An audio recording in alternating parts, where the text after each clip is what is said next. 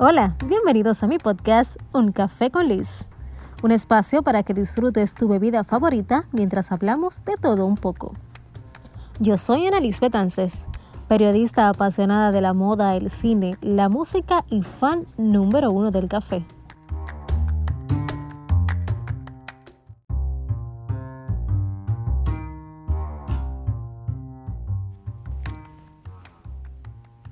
He terminado de ver The Crown la controversial serie de Netflix sobre la monarquía británica y aunque la corona ha dicho que es ficción, para nadie es un secreto que muchas cosas son ciertas, sobre todo la parte del deber. Nuestro tema de hoy, porque así como le pasa a la realeza, nosotros los plebeyos siempre nos regimos por el deber. Lo que debo hacer, lo que debo decir, con quién debo estar, a dónde debo ir. Pero ¿y el querer, dónde lo dejamos?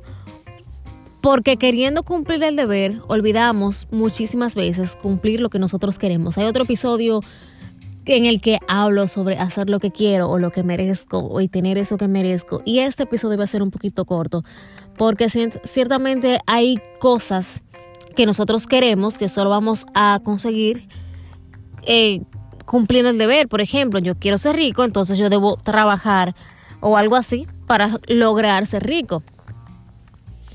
Pero en este podcast estoy hablando de la parte sentimental.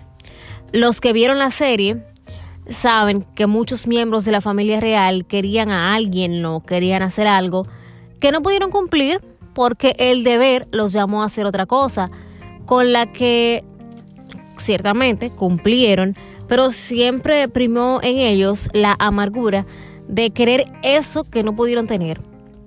Pero también muestra cómo se condenaron aquellos o cómo fueron condenados aquellos que no cumplieron con el deber, los que fueron un poquito rebeldes.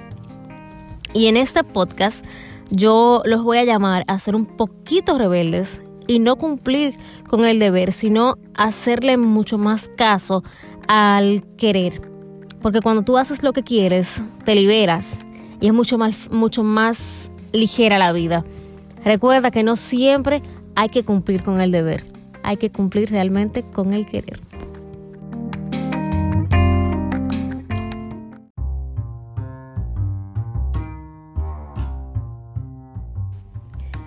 Señores, fin de esta novela. Gracias por escucharme. Será hasta la próxima semana cuando tendremos otro café con Liz.